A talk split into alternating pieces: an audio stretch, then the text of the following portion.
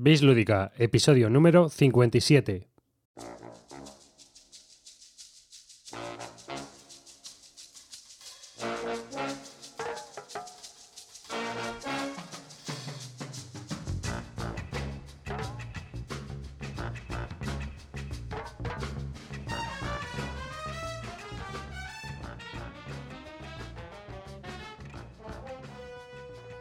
Hola y bienvenidos a un nuevo podcast de Bislúdica. Este es el episodio número 57. Yo, David Arribas, os doy la bienvenida de parte de todo el equipo que forma Bislúdica a este podcast dedicado a los nuevos juegos de mesa.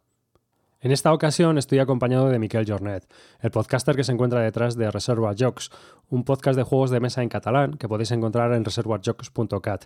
Muchos de vosotros ya le conoceréis porque Miquel mm, suele colaborar con nosotros, sobre todo cuando hace cosas en español, nos las pasa también para que nosotros las distribuyamos y así podamos llegar a más, a más gente, ¿no? a más audiencia, no solo a través de su podcast, sino también a través del nuestro. Eh, en esta ocasión, eh, Miquel estuvo en las jornadas DAO Barcelona organizadas por Oriol Comas, que fueron unas jornadas bastante interesantes, por lo que yo he podido ver en, internet, en online, ya que yo no pude estar allí. Y bueno, pues eh, aparte de, jugar y demás, Oriol Comas montó una serie de conferencias y ponencias, aparte de blogueros, gente de editoriales y demás trajo a mm, personas del mundo de los juegos de mesa de otros países, como Tom Benek. ¿no? Tom Benek es el fundador, es uno de los fundadores del Spiel des Jahres, el juego, el premio más prestigioso que se otorga a los juegos de mesa en el mundo. Este premio es más conocido como el juego del año en Alemania. ¿no? Eh, la conferencia, que fue traducida por Nikita y que está disponible en su página web, yo voy a poner los enlaces tanto a su artículo como a, los, eh, a las distintas traducciones en distintos formatos. ¿no? Hemos colgado la ponencia en español, pues en formato de PUF, en Movie, eh, en TXT también, para que todas aquellas personas que estén interesadas y que yo recomiendo que la leáis, porque ya os digo que es bastante inspiradora, pues está ahí a, disposición de todo el mundo. Y darle las gracias, por supuesto, a Nikita por todo el trabajo que ha realizado para que eh, el resto de, los hispanohablantes podamos tener acceso a ese documento. Como esta conferencia nos pareció muy interesante, tanto a Miquel como a mí, eh, decidimos juntarnos un día y charlar sobre el tema, hacer una pequeña tertulia en la cual pues hablamos sobre estos temas, ¿no? sobre eh, el Spiel des Jahres, los premios, los juegos que se premian y un poco todo, todo lo que rodea a los premios en sí. Espero que lo disfrutéis, es más de hora y media de charla y, bueno, pues yo creo que es bastante interesante. Aparte de eso, ya sabéis nuestras fórmulas de contacto, que podéis contactar con nosotros en bisludica.com, dejándonos un comentario, de lo cual yo estaría súper encantado. También podéis escribirnos a bisludica.gmail.com y, por supuesto, eh, participar en nuestro foro si tenéis alguna duda sobre algún juego o alguna sugerencia, etcétera, en bisludica.com barra foro. Gracias, un saludo por escucharnos y aquí os dejo con la tertulia que tuve con Miquel.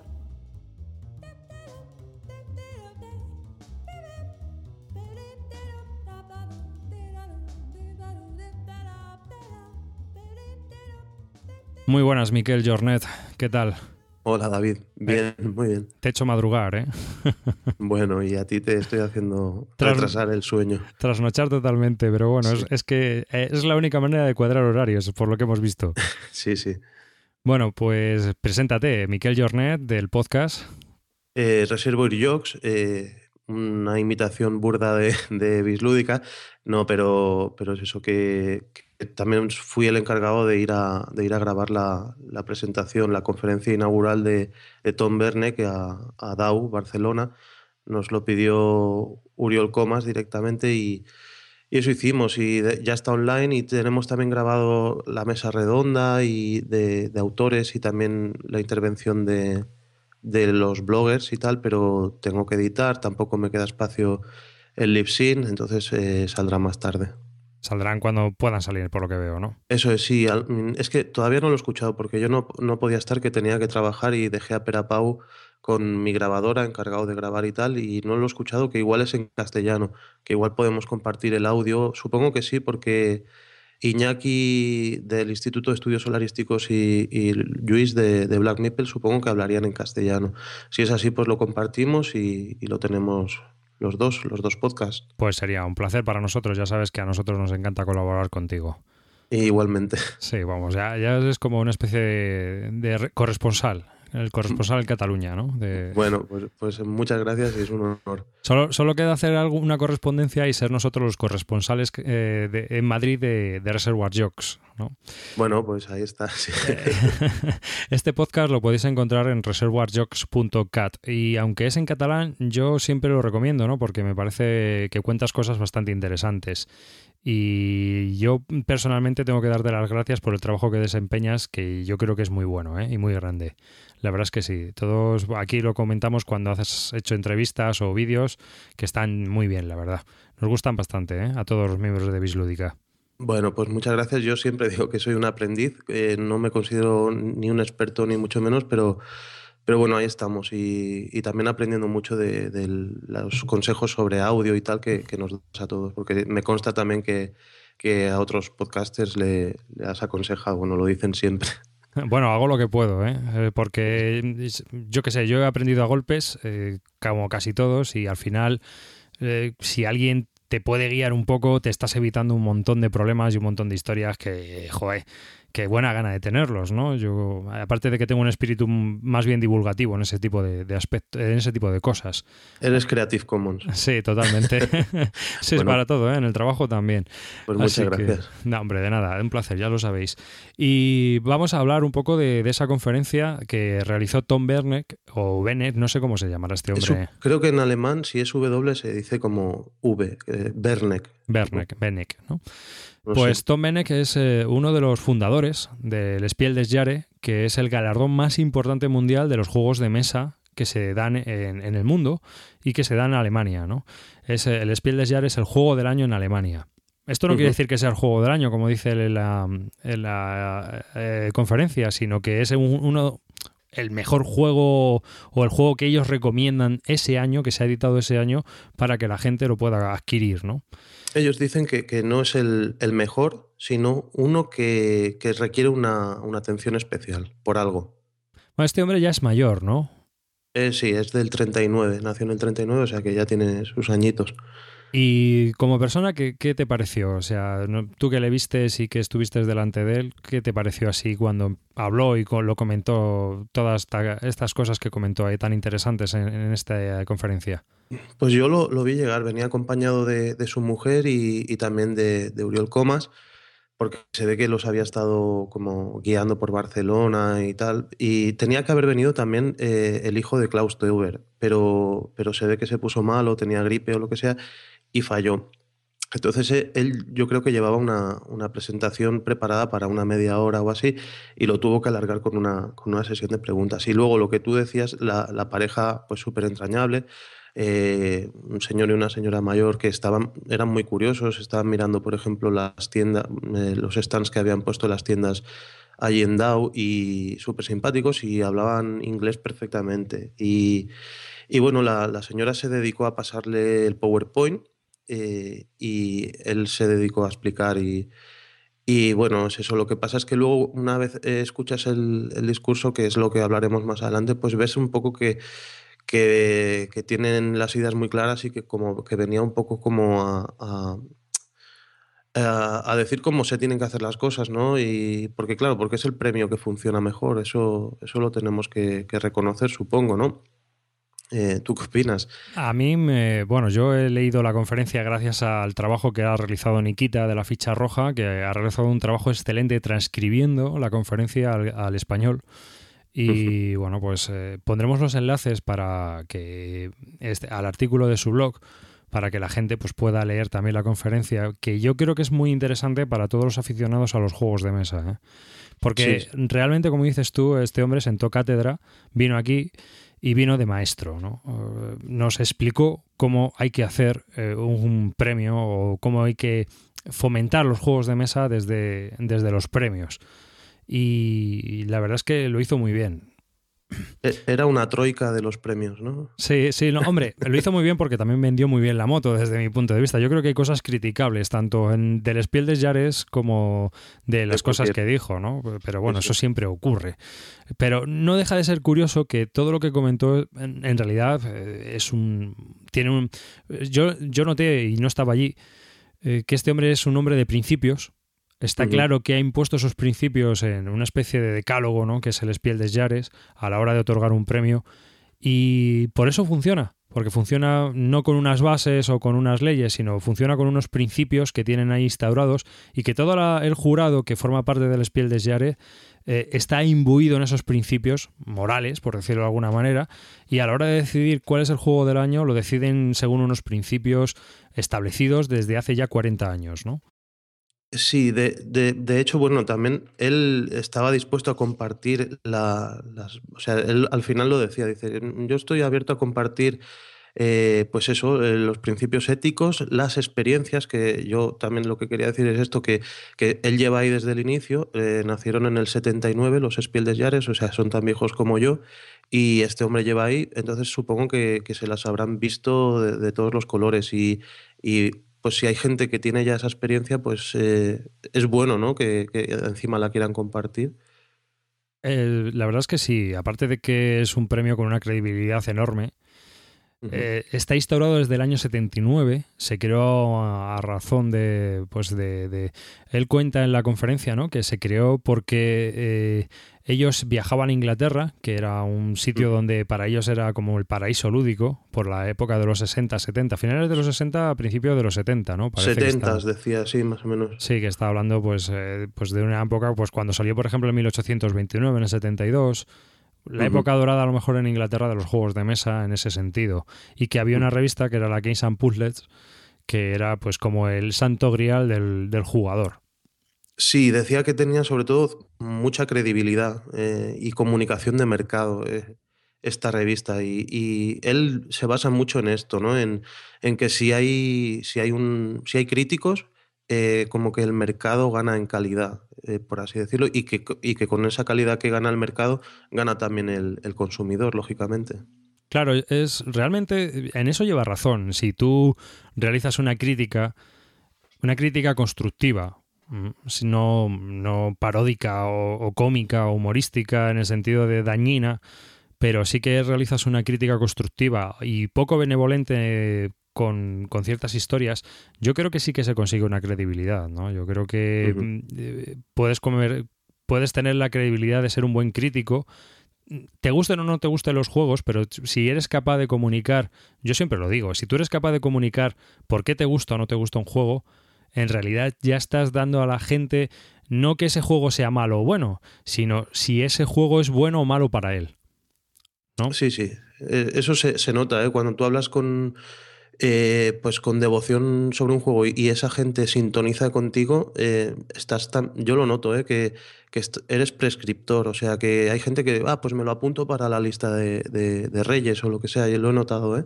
y tú lo habrás notado un montón también. Sí, sí, también, también, y al revés, ¿no? Porque hay veces que tú hablas mal de un juego, pero la otra persona que te está escuchando dice, pues es que lo que está diciendo que no le gusta, a mí me gusta y, viceversa, ¿no? Hay veces que tú hablas de un juego que te gusta y estás dando unos detalles de por qué te gusta ese juego y, otros, y, la persona que está al otro lado escuchándote, pues está pensando, pues ese juego no es para mí por lo que él está diciendo.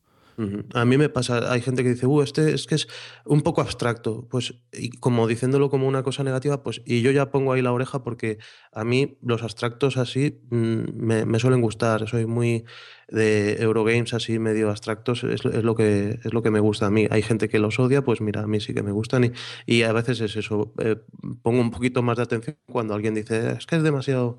Y mira, y le pasará a todo el mundo con su, con su género, con su, con su con su tipo de juego, como has dicho. Aparte de que, bueno, pues ellos, eh, como él comentaba en la conferencia, ¿no? Siguiendo un poco con el tema. Pues eh, er, la revista Pool es esta, pues cerró o quebró o, el caso es que chapó. Y entonces ellos se quedaron un poco como descolgados y eh, una parte de los aficionados alemanes y fue cuando decidieron, ¿no? Instaurar el, el Spiel des Jahres como una especie de reconocimiento a la publicación del mejor juego de durante ese año en, Alemania. Dijo que eran unos 12 críticos eh, que se juntaron y, entonces, eh, aprovechando la, feria del juguete de Nuremberg, que era del juguete, no era de, los juegos, para que veas cómo cambia la cosa, eh, se juntaron los 12 y ahí empezaron. En el, sí, en el 78 dijo que un tal Jürgen Herz fue el que se le ocurrió la idea de, lo del premio anual del Spiel des Jahres, dado por la crítica, matizando eso. Sí, sí, sí, fíjate. Que es verdad, porque ese sí, es el premio de la crítica. Lo cual también ya dota eh, en el propio nombre, eh, primero, habla de la subjetividad del premio, porque la crítica siempre es subjetiva. Y segundo, eh, digamos que le otorga la credibilidad de la crítica. ¿No? Sí, sí. O sea, dos cosas que, ya eh, te impactan de primeras a la hora de otorgar un premio, ¿no? Y eso que mm. nosotros no somos muy de premios, pero, pero la verdad es que eh, este hombre, a mí la conferencia me ha, me ha impactado en el sentido de los principios que, que él comunica a, a, las otras personas, ¿no? A, a, toda la gente que estaba, estamos al otro lado de esa conferencia. Sí, te cautiva porque, porque ves que lo que dice sí que algo, bueno, bastante razón tiene, ¿no? También eh, decía que excluía los votos de los consumidores porque tienen una falta de, una visión global del mercado y porque pueden estar muy influenciados también por la, por la publicidad y el marketing. Y eso yo creo que tiene razón también. Yo creo que tiene muchísima razón, porque tú fíjate qué es lo que pasa eh, con todos los premios donde hay al final votos públicos. Que, mm, al final va el chiquilicuatre de Eurovisión. O sea, no, es que es un ejemplo válido, ¿no? O sea, te pueden trolear directamente. Mm, y, eso puede ser, vamos, lo más fácil del mundo, simplemente por, el único hecho de que sea divertido o de que hay una masa crítica de jugadores que voten ese juego porque les gusta o porque les apetece o por simplemente por chinchar o porque me da la gana. Entonces, eh, realmente fue un buen criterio el no otorgar, eh, que no se pudiera votar por parte, desde mi punto de vista, que esté limitado a lo que es eh, la, crítica. Eso la verdad es que a mí me, ha gustado, no sé. A mí también, sí, porque si no estaríamos hablando ya de, otro tipo de premio.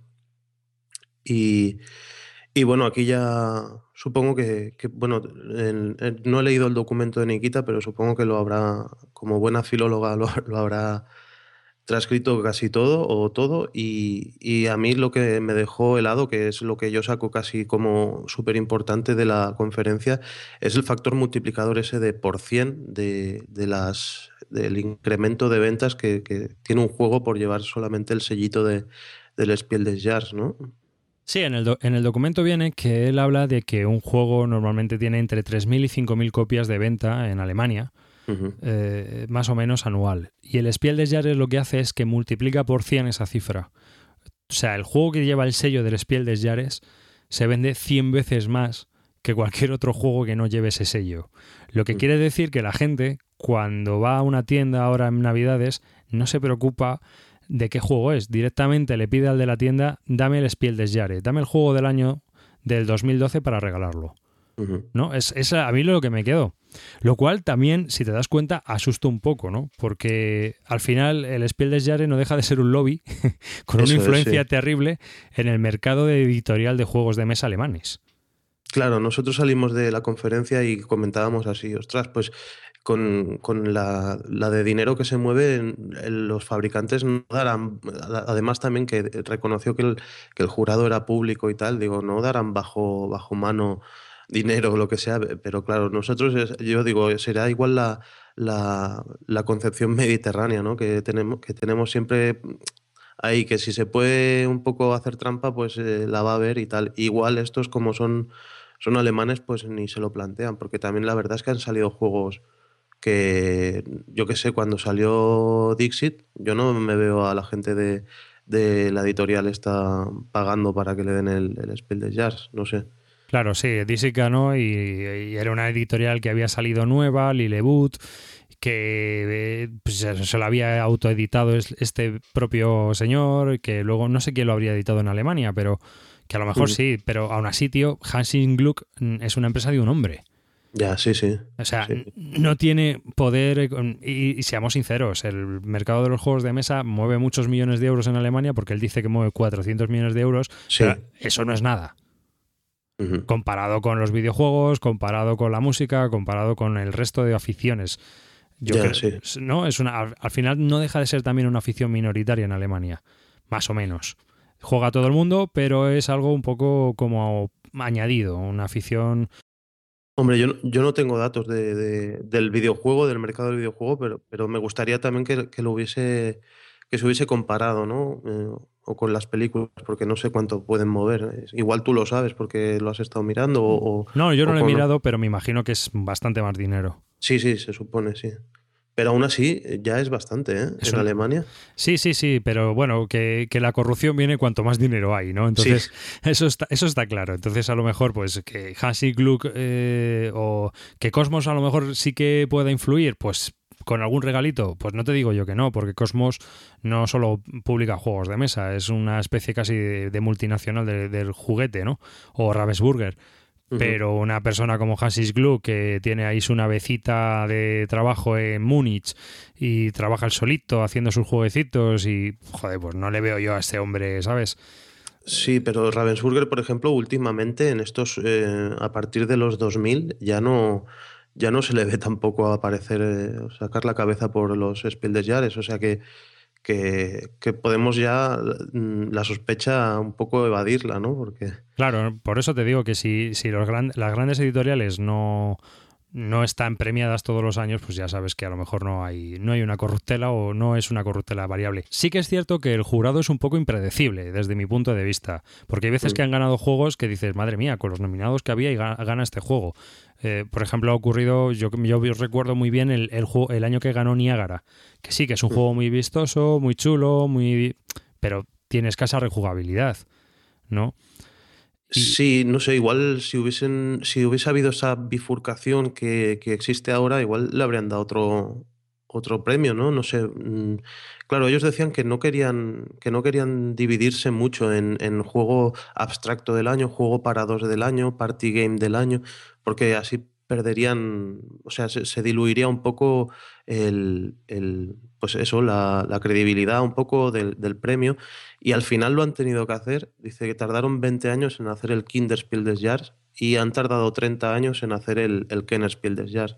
Pero yo solo entiendo porque el premio está dirigido a un público que normalmente no es seguidor o aficionado de los juegos de mesa, sino que está dirigido a un público genérico es un premio, en realidad es así, ¿no? Yo, yo lo veo así. El Spiel des Jahres está dirigido a una persona que no entiende de juegos de mesa.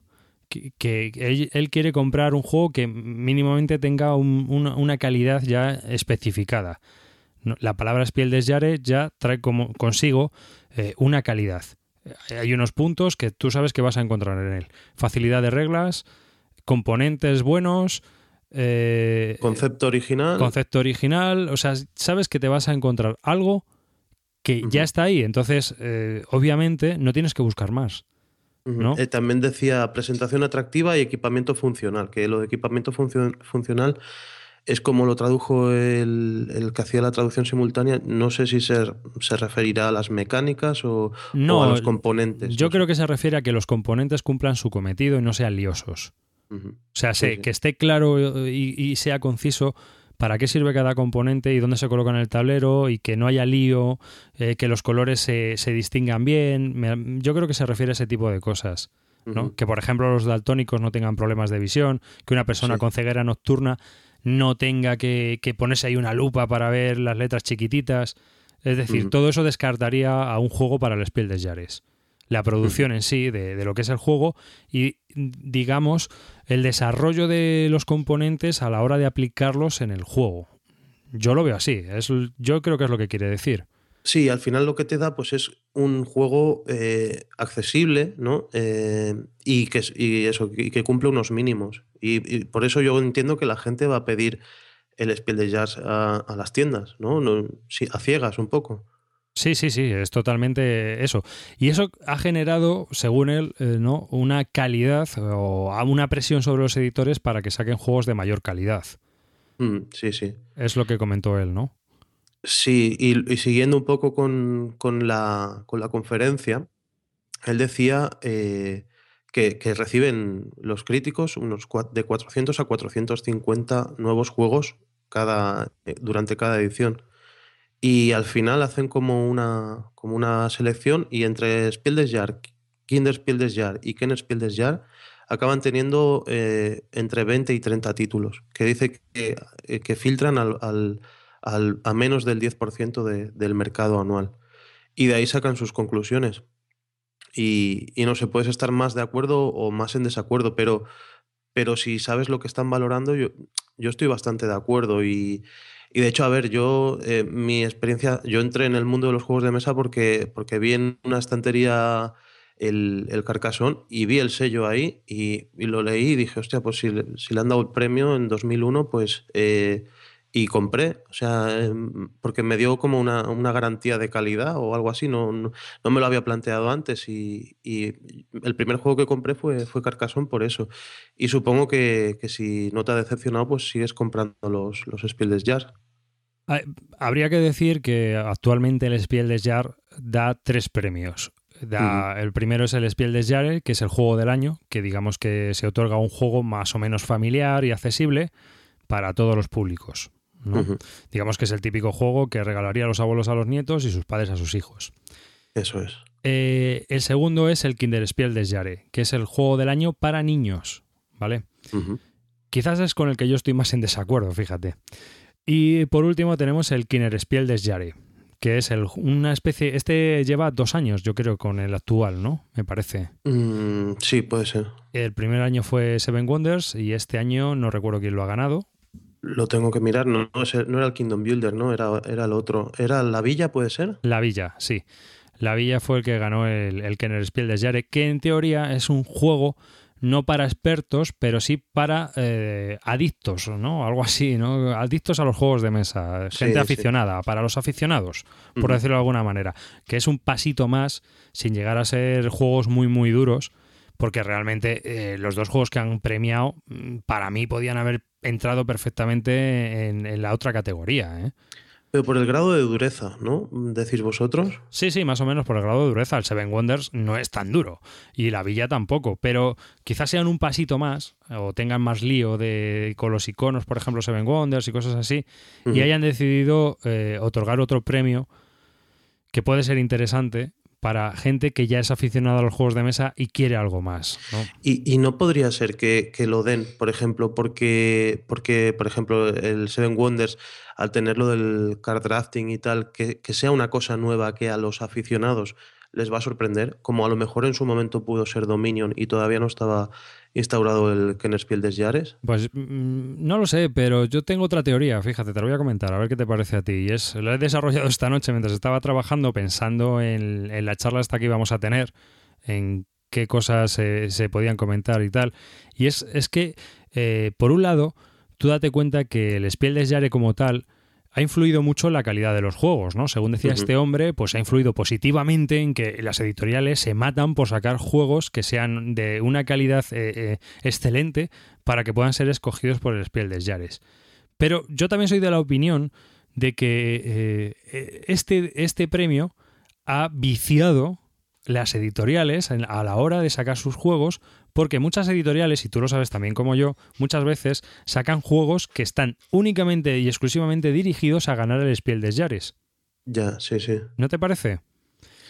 Sí, da, da esa sensación por, porque intentan reunir todos esos, eh, esos criterios ¿no? que van a valorar y a lo mejor dejan otros que, que son nuevos. No sé, por ejemplo, a ver, eh, mm, habrá detractores y tal, pero el Cal Chadic, este, el, el de Gloria Roma y el Innovation y tal, está haciendo unos juegos súper diferentes y todavía no, no, no A ver, es que igual no se lo merece tampoco, pero, pero claro, es que yo también pensaba, eh, ¿quién está ahí de jurado tal? Si son viejitos como, como este hombre y tal, igual no son capaces de, de, de- de tomar una, una decisión arriesgada y tal. Igual lo más arriesgado que han tomado pues ha sido un Dominion porque era nuevo. o- no sé, no sé tampoco cómo se va refrescando el jurado. eh, que eso también sería interesante saber, porque si te encuentras que son cuatro vejestorios, pues al final va a ser más de lo mismo, ¿no?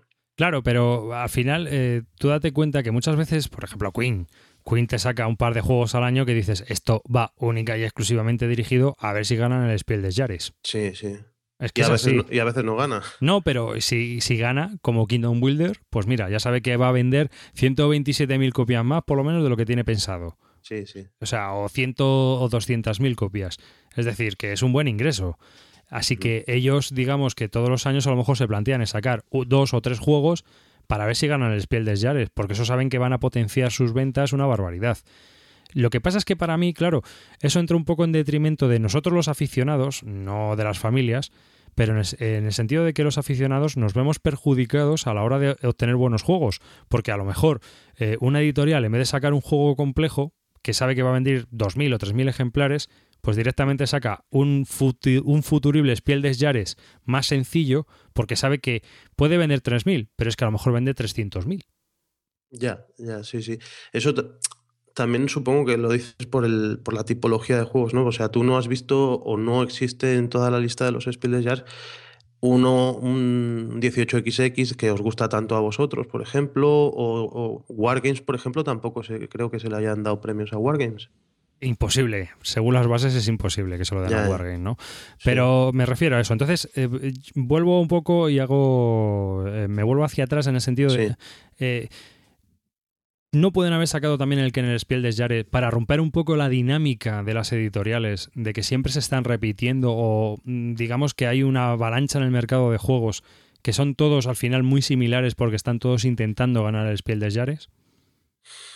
Hombre, a ver, eh, habría que preguntarse también qué, incidencia en las ventas puede tener un sello como, como el Kenner Spiel des Jahres. Igual es el que menos incidencia tiene de los tres, eh, seguro.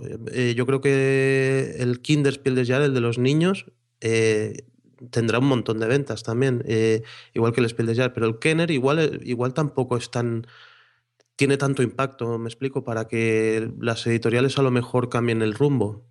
Ya, pero eso porque lleva dos años, pero a lo mejor dentro de diez años, pues al final es un premio consolidado dentro del Spiel des Jahres y no venda 100 veces más, pero tú imagínate 30 veces más. Sí, sí. ¿no? Está potenciando ahí unas ventas de un juego que es distinto a lo que es un Spiel des Jahres normal.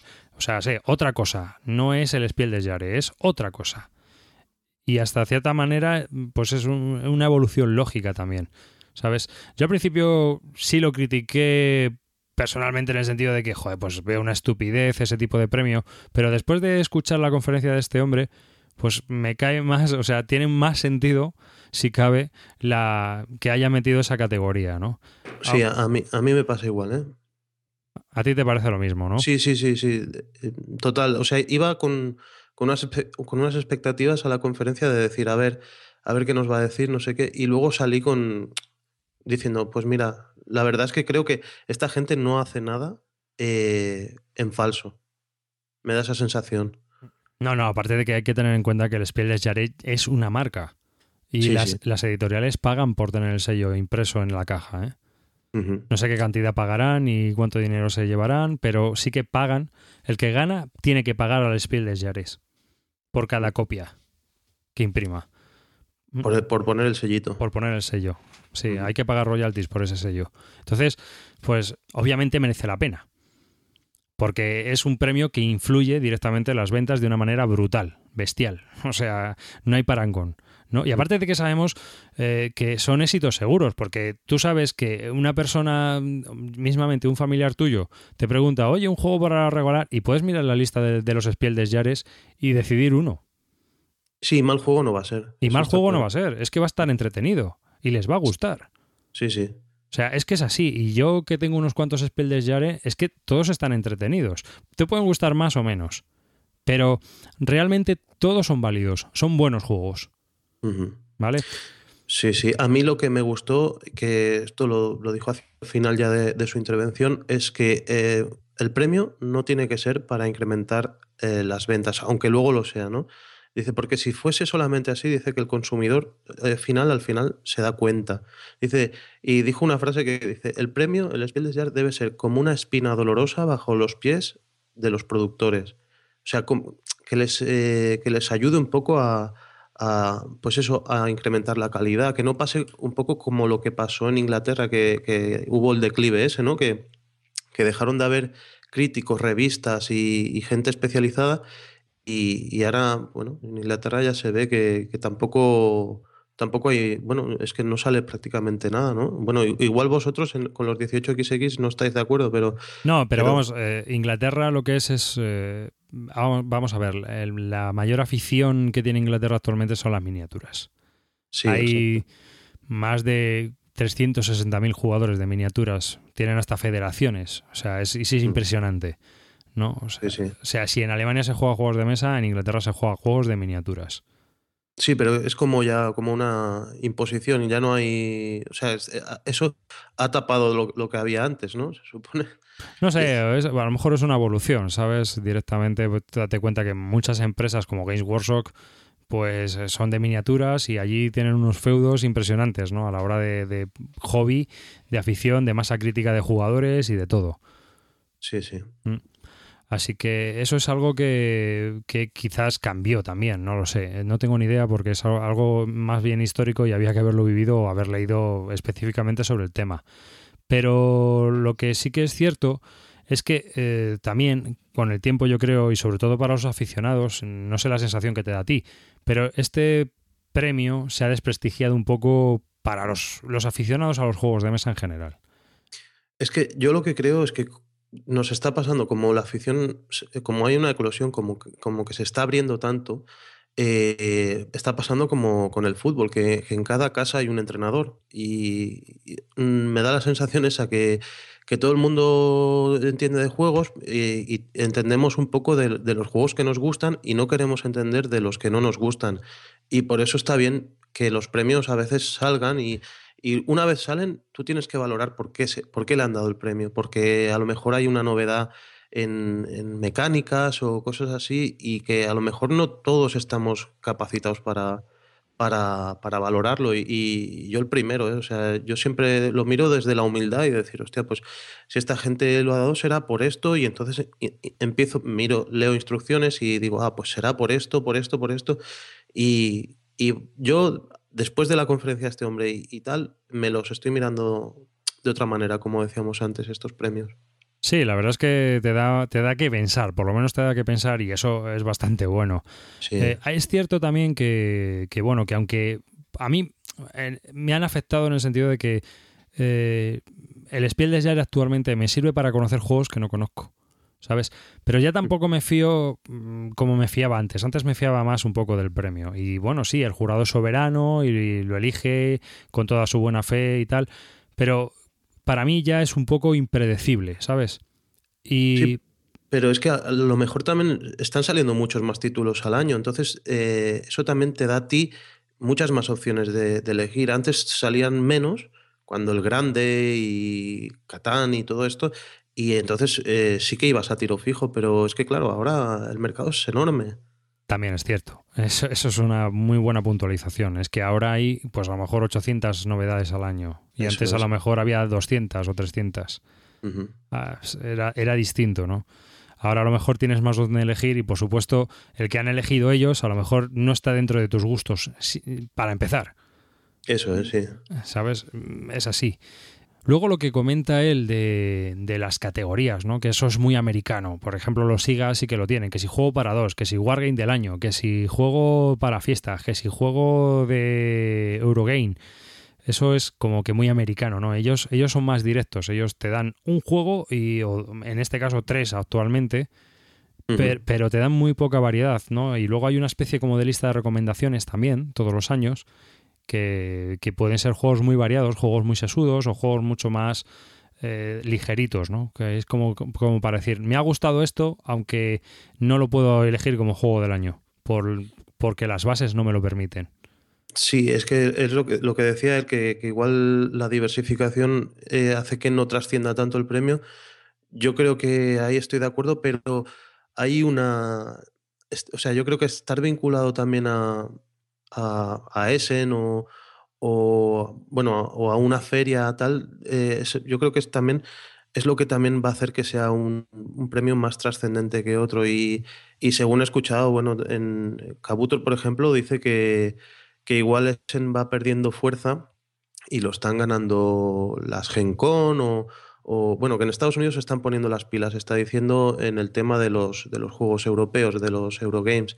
Eh, igual por ahí pierde un poco fuerza el, el Spiel des Jahres, pero como premio como tal, yo creo que, la estructura que tiene y eso y la, diferenciación y bueno ya la solera que tiene que, por ahí no va a perder pero igual sí que pierde vinculándolo un poco a, al país, también la crisis eh, que nos está afectando más aquí en Europa y tal, eh, en detrimento de, otros países. No sé cómo lo ves tú. Pues yo no te creas que lo veo tan así, porque creo que los mercados son totalmente distintos. El mercado europeo alemán de juegos de mesa es muy, muy, muy distinto al mercado americano. ¿no? Eh, basta ver las fotos. Tú ves una foto de la Gen Con y está lleno de frikis. Y en cambio, tú ves unas fotos de Essen y ahí hay de todo. Y, pero no ves frikis, ves gente. O sea, eh, hay, de todo. Hay gente normal, más rara, menos rara, pero al final está tu padre, tu abuelo, tu sobrino. Ahí ha ido todo el mundo. Y en cambio, en las Gen Con, pues está lleno de, los típicos frikis de los juegos de mesa, de los juegos de rol y los juegos de miniaturas. Yo lo veo así, ¿eh? Pero, eh, pero a lo mejor, por ejemplo, el, aficionado le empieza a hacer más caso, por ejemplo, a lo que se valora en unas Gen Con o en, unas jornadas así y deja de hacerle caso al Kenspiel de Yares. Hombre, yo es que eh, hay gente, por ejemplo, Álvaro, eh, para él los premios SIGA son mucho más importantes que el Spiel des Jahres. Para él son más importantes porque son juegos que son más cercanos a su forma de ver este mundo lúdico.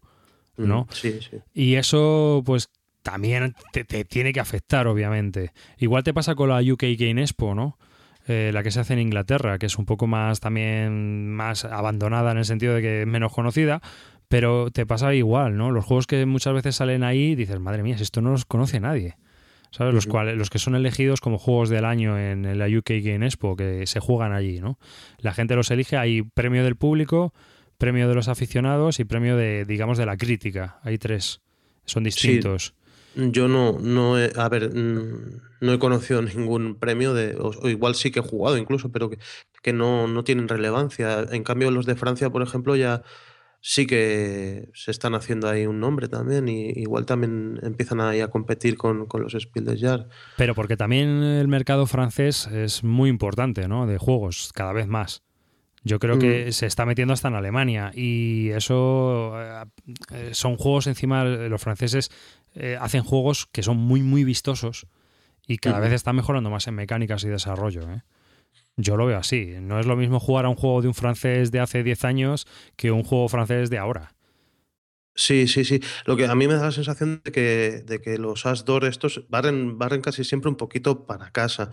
En cambio, los Spiel des son un poco más abiertos. Me da esa sensación, ¿eh? Pero yo es que eso lo, veo lógico desde un punto de vista, porque tú date cuenta de una cosa. Eh, si, si, tú ya tienes un premio tan prestigioso como el Spiel des Jahres, eh, que premia al juego del año, y son juegos que son importados en casi todos los países europeos, Mismamente en España, casi todos los Spiel des Jahres últimos se han publicado, algunos sí, otros no, ¿vale?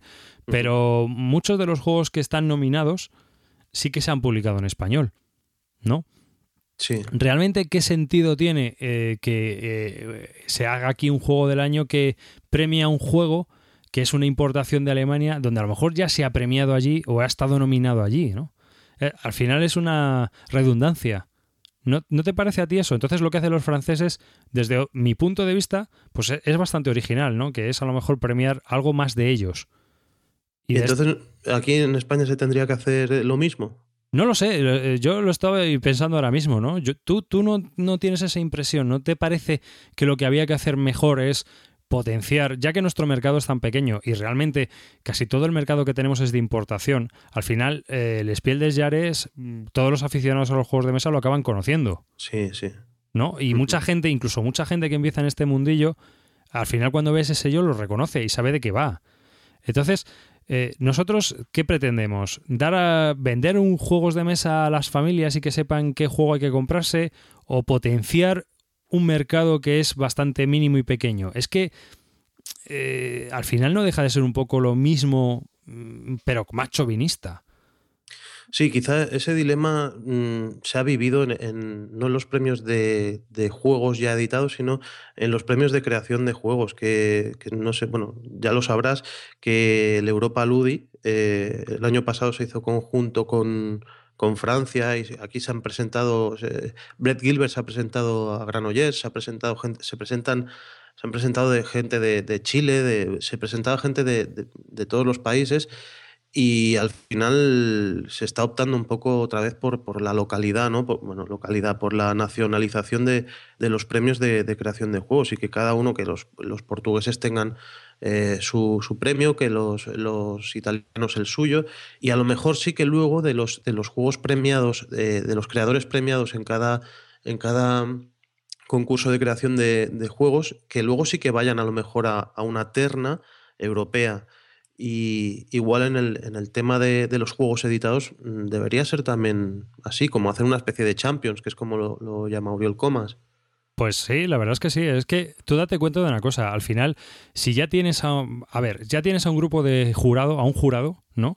Con una credibilidad y una forma de trabajar, unos principios establecidos, 40 años de experiencia y están trabajando con 450 juegos cada uno anuales, ¿no? Muchos de ellos no pasarán ni el corte de las reglas, me imagino. ¿sabes? Porque yo creo que es el primer corte que pasan. Claro, claro. Pero eh, ya tienes ahí, un filtro impresionante, ¿no? Entonces, eh, la mayoría de los juegos que ellos van a leer o que van a, trabajar con ellos van a ser publicados en el resto de Europa. Porque Alemania es el mercado más importante de Europa de juegos de mesa. ¿no? Entonces, no es redundante, me pregunto yo ahora mismo así, no es redundante tener un premio como eh, nacional, ¿no? En ese tipo de historias, cuando ya hay un premio tan establecido, tan crítico, tan, tan puesto, ¿no? Y que tiene tanta credibilidad y relevancia mundial. Ahí, ahí Tom Berneck decía que, que, que, por ejemplo, no, podría, no podían venir eh, un jurado alemán a votar eh, el juego del año a España o un jurado francés. Decía que tenía que ser un jurado propio porque a una cultura propia le equivale un premio propio. Y en ese sentido también no le falta razón. Y, a ver, igual, mm, no sé, ¿eh? aquí mm, es una, es una suposición. Aquí creo que se le ha dado a Santiago de Cuba ¿no? el, premio de Juego del Año. Sí, sí, y que igual también es por la conexión esa que, que, hay a lo mejor entre, la colonia, no sé. A ver, la, ver Cuba también como, como algo que fue también Pero eso, español. Eso, eso tiene que depender de las bases. ¿Me entiendes? sí, sí, sí. sí. pero, pero eso, eso sí que el nivel cultural de, o sea, la, la, cultura propia del jurado influya en, el juego y también la cultura del gran público que, va a consumir, yo creo que, que, tiene que ser intrínseco a un premio. Sí, pero tú date cuenta de una cosa, Santiago de Cuba también se publicó en Alemania. Y no solo eso, es que eh, al final, al final es una, o sea, estamos publicando un juego, o sea, estamos premiando un juego que es alemán. Sí, sí, sí, totalmente. ¿Sabes? Entonces, ¿qué sentido tiene a lo mejor mm, centrarnos en premiar juegos que, aunque estén publicados en español, sean del extranjero, ¿no? Y yo me pregunto, porque eh, todo esto lo enlazo con unos mail que nos hemos cruzado tú y yo, en el cual pues comentabas que hablabas tú, porque tú potencias o intentas potenciar mucho los concursos de creación de juegos, ¿no?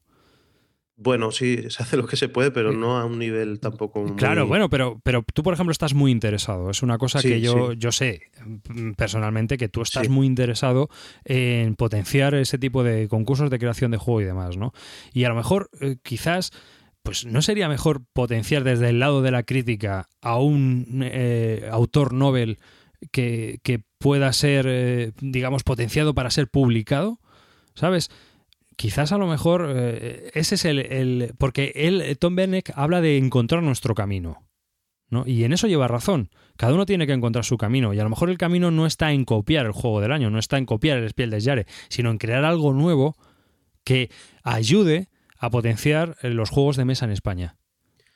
Yo, a ver, es que diferenciando un poco la creación de la, de la, de la edición, porque, o de la producción, eh, yo creo que eh, los juegos alemanes, los juegos, eh, los Eurogames, o sea, es un estilo. Entonces, lo que se está premiando en cada, en cada país eh, son, juegos publicados en ese país, pero de estilo alemán. O sea, no, no nos vamos a... A ver, es, así. El estilo es alemán. Incluso los autores pueden ser alemanes, pero, pero a lo mejor la temática o cómo se adapta a un grupo de juego, o es. Quizá eso sí que es culturalmente sí que es más vinculable a, cada país.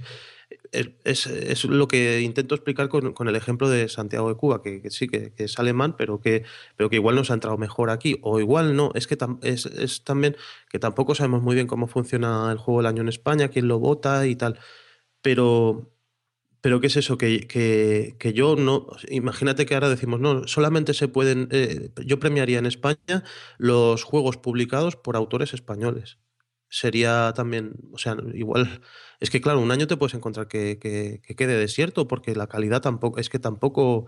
Tampoco estamos sacando aquí juegos. No, no, eh, obviamente. Pero al final a lo mejor eh, es una forma de potenciar ¿no? la creación de, juegos, quizás. Sí, sí, pero, pero la creación que se potencie con concursos de creación y, lo otro que se, O sea, y la producción y, el, desarrollo que se potencie ya con, con otros premios, yo creo, como, el JDA, pero, pero es eso, o sea, lo que decía él, eh, cultura propia, premio propio. A ver, sí, pero que que se establezcan un poco las bases y que sepamos un poco también lo que se vota. Sí, porque, a ver, es que uno de los problemas del JDA es que es muy opaco.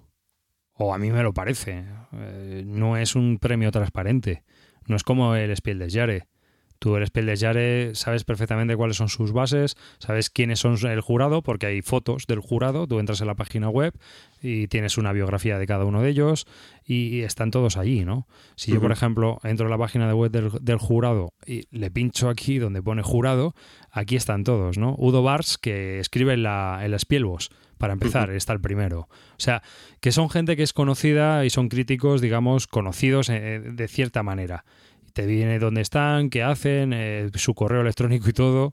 Y eso es algo que, por ejemplo, no tenemos en el JDA, porque tú entras en la página en español y no hay absolutamente ningún tipo de información ni del jurado, ni de cómo se selecciona, ni de cuáles son los puntos que, que se votan eh, más o menos a la hora de elegir un juego, porque hay unas bases, pero esas bases parecen más dirigidas a, a vender un proyecto a una institución, de verdad, que a, la hora de seleccionar un juego del año español.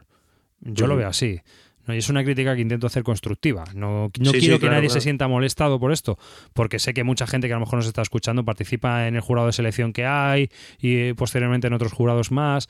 Pero yo creo que, que es demasiado opaco y que debería ser más transparente, mostrarse más, ver cómo se funciona, cómo, cómo trabaja, qué es lo que está realizando y en cambio es todo como muy opaco, como muy cerrado, como muy oscuro, ¿no? Es la sensación que yo tengo desde fuera, ¿eh? Sí, quizá, quizá la opacidad esa de, tampoco conocer el, jurado y tal, quizá viene un poco de, la, pregunta estrella que se, que se lanzó, se lanzó después de la conferencia que empezó Vascu y luego siguió Iñaki, em, de, dónde debe surgir un, un, jurado casi, o sea, no profesional, pero, pero bien, como bien instruido eh, para seleccionar un premio.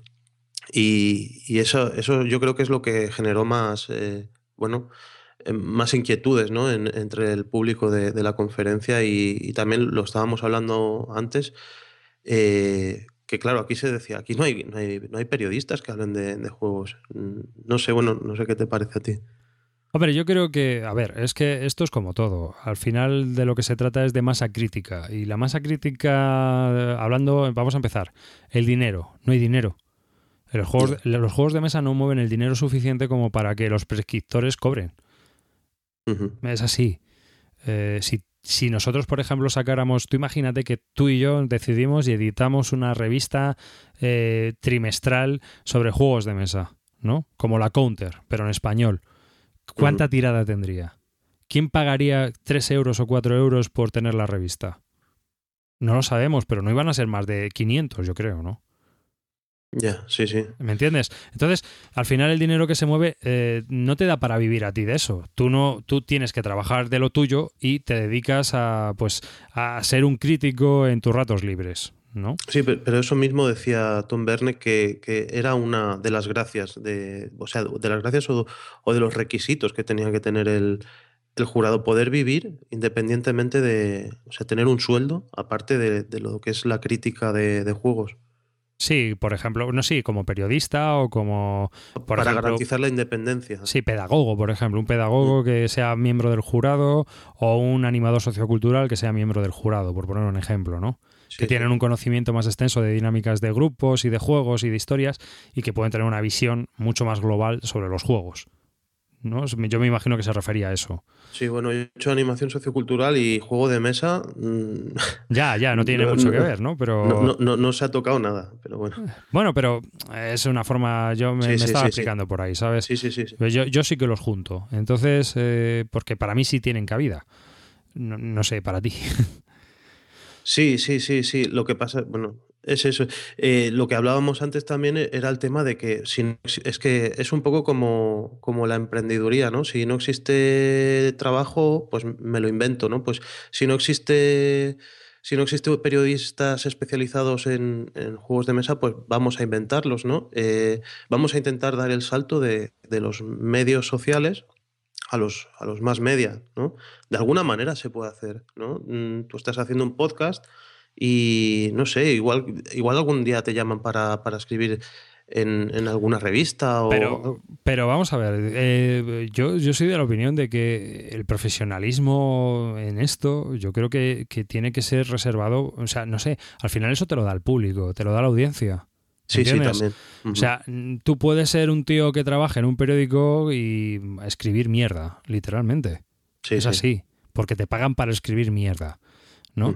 Y en cambio tú eh, estás en tu casa grabando un podcast o escribiendo un blog y estás escribiendo literatura o haciendo un buen podcast o mm, es decir, que tienes una, una masa de oyentes que valoran tu trabajo. Eso es profesional, aunque no esté pagado. Ah, a ver, sí, sí. ¿no? O sea, a nosotros, por ejemplo, mm, que tenemos podcast con 4.000 descargas, otros con 1.200, otros con 1.300, eh, depende, ¿no? del tiempo que lleven publicados y de lo que trata en el podcast en sí.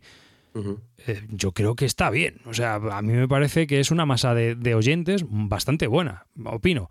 Y si la, pero si tú la comparas a otros podcasts que hablan, por ejemplo, de telefonía móvil y tienen a lo mejor 8.000 o 9.000 descargas, pues obviamente pues nosotros no tenemos nada que ver, no tenemos ese empuje.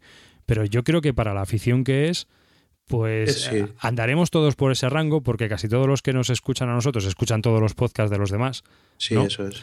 Eh, pero, pero es un buen, es un buen número de oyentes. O sea, sí, cuando estamos hablando de que un juego tiene una tirada de 3.000 ejemplares en España, o 1.500, o 2.000, ¿eh? y un podcast lo están escuchando 1.300 personas, coño, estamos hablando de que casi la tirada de un juego lo está escuchando todo el mundo.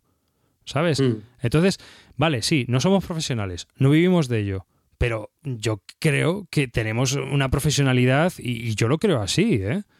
Yo lo creo así. Para otros a lo mejor no, ¿no? Habrá gente que diga, a ver, estas de qué van. Pero, pero yo desde mi punto de vista creo que lo hacemos bastante bien.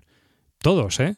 Sí, lo que pasa es que cada uno mm, enfoca un poco la afición o de lo que habla un poco hacia su tipo de juego, ¿no? Entonces, a lo mejor lo que sí que se requiere es que, te sepas un poco bajar del carro de, tu tipología y sepas un poco opinar de, juego familiar. Por ejemplo, si, si es lo que se lo que se va, lo que puede trascender un poco en la, en, en los medios convencionales, ¿no? Por así decirlo, porque yo no creo que, se pueda dar el salto de, un medio social a, un medio convencional. Sigo pensando en, eso.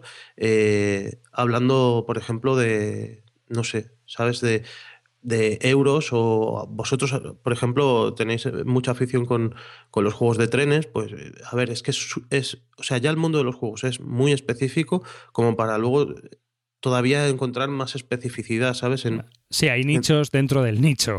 Eso es, sí, eso es. Y, y claro, igual no, no, no tenemos, eh, no es viable eh, estar en, medios eh, de, de, larga de largo recorrido de, o, de, o de largo alcance, por decirlo de alguna manera, siendo tan fieles a, a, esos nichos, ¿sabes? Y igual tú que eres una persona muy jugadora tal, igual deberías eh, decir, hostia, pues eh, voy a opinar de, juegos eh, familiares, ¿no? que, a veces lo has hecho, pero, pero creo que no te sientes tan cómodo como, como, en, como en tu en tu tipo de juego, por decirlo. Hay que tener en cuenta una cosa, cuando tú grabas un podcast lo haces por gusto, tú lo sabes perfectamente, sí, sí. y hablas de lo que te apetece, porque y hablas con pasión de lo que te apetece, porque si no hablas de lo que te apetece, al final eh, se te nota y digamos que el que está al otro lado va a dejar de escucharte. ¿sabes? Porque el que está escuchando un podcast está buscando algo distinto a lo que va a encontrar en un medio tradicional. En la radio, sea lo que sea, sí, sí. Sí, porque el que está. Cuando tú escuchas la radio, estás en modo pasivo, ¿vale? Mm. Pero cuando tú escuchas un podcast, yo soy de la opinión de que la persona que escucha un podcast lo escucha de forma activa, ¿vale? Primero porque tiene que decidir descargarlo. No es como la radio. Yo la radio la pongo y me olvido, está puesta, ¿sabes? Y Mm. suena lo que me quieran poner. Pero en cambio, cuando yo estoy escuchando un podcast, yo decido qué descargo, cuándo me lo descargo, cuándo lo escucho y qué es lo que quiero escuchar. Entonces, al ser todo activo y yo intentar comprender lo que se está diciendo en el otro lado de la línea, si a mí no me convence, porque me están vendiendo la moto, pues lo voy a dejar de escuchar. Sí, sí, totalmente. No, yo, yo soy de esa opinión. Entonces, hay gente, por ejemplo, que hace. Yo no veo, por ejemplo, a Cabutor del tablero hablando eh, como si fuera un periodista. O sea, es que no me entra en la cabeza. Y es más, perdería su esencia. Sí, sí, sí. ¿No? Si el podcast es, ma- es magnífico, tal y como lo, lo hace él, obviamente es porque él es así. Y él lo transmite como él lo vive. Y entonces, Ujú. pues, eh, eh, todos los oyentes que tiene, lo, lo que quieren escuchar es a Cabutor contando lo que opinan de los juegos que ha jugado ese fin de semana. Sí, es, es curioso. Yo, por ejemplo, intento a veces medir eh, cómo puede ser de influyente un podcast y, y, por ejemplo, Kabutor en el último episodio habla muy bien de, del Flashpoint, de este juego de los bomberos y tal. Y, y bueno, hay, mm, yo entro bastante, yo sé que tú has montado ahí el mercadillo este de Bislúdica, pero entro bastante también en Dice Market. Y ahí es, es curioso porque pone los juegos más eh, demandados y los juegos más ofertados en el mercado segunda mano. Pues han subido, subió, subió bastante el, el- Flashpoint, no se veía antes del, del episodio de, de Kabutor. Y ahora está entre, que lo puedes mirar ahora mismo si, si entras en Dice Market, eh, está entre los más demandados. La gente que más lo quiere para cambio, para, para comprar de segunda mano, tal. Y, y yo a veces pienso, hostia, pues esto debe ser por Kabutor. Y, y sí, supongo que la gente escucha y, y Kabutor eh, pues, es prescriptor y tú también lo serás. Y yo a lo mejor en cierta medida también dentro de, de- del... No, tú lo eres, tú lo eres, no, no te quites méritos, vamos. Bueno, pero, pero sin saber tanto como Kabutor o como vosotros, ¿no? Y, y sí, sí, bueno, ahora al final hemos cambiado así al, al- al mundo de los podcasts y, y yo a lo mejor lo enlazaría con, volviendo a los premios, con, con el premio Interblogs. ¿Cómo lo ves? Igual tiene más credibilidad que, que un juego del año, porque quien opina es gente que, conocemos o esto es algo que hablábamos antes. Hombre, yo los Interblocks, eh, a mí me parece una iniciativa cojonuda, en el sentido de que es algo salido de, de la crítica, ¿no? De esa crítica que estamos hablando, y que eh, se seleccionan eh, por críticos, lo cual tiene una visibilidad muy grande, porque la gente que ve esos premios conoce a esos críticos de su trayectoria crítica. eh, los lee, eh, ve sus blogs, eh, puede gustarte más algunos otros que otros, o algunos unos que otros, pero tú sabes de qué palo van y qué, qué juegos les gustan más o menos, y bueno, pues te puedes relacionar con ellos, ¿no? O sea que está muy bien. Yo, Sí. el único problema que le veo al Interblogs es que le falta consistencia, ¿vale? Y en el sentido de que, ¿cuál es el premio que... es- o sea, el año pasado, ¿quién ganó?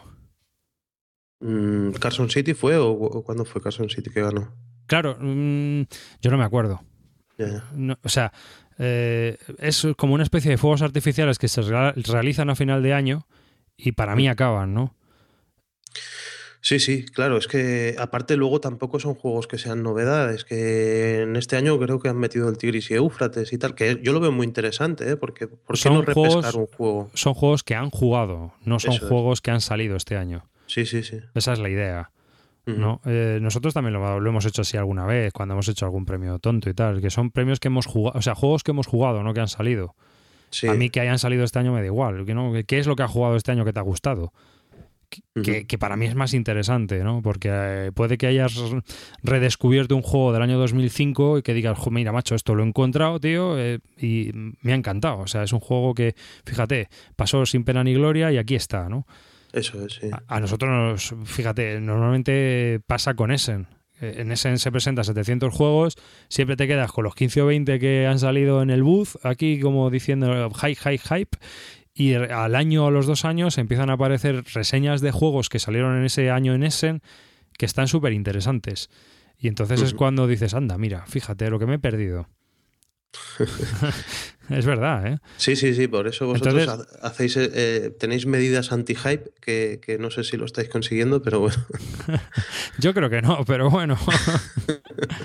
pero bueno, se hace lo que se puede, ¿no? Yo es que soy muy anti-hype, ¿no? Yo no me dejo llevar por, por ese ímpetu, ¿sabes? Sí, sí. Porque mi forma de ser es así, es muy tranquila.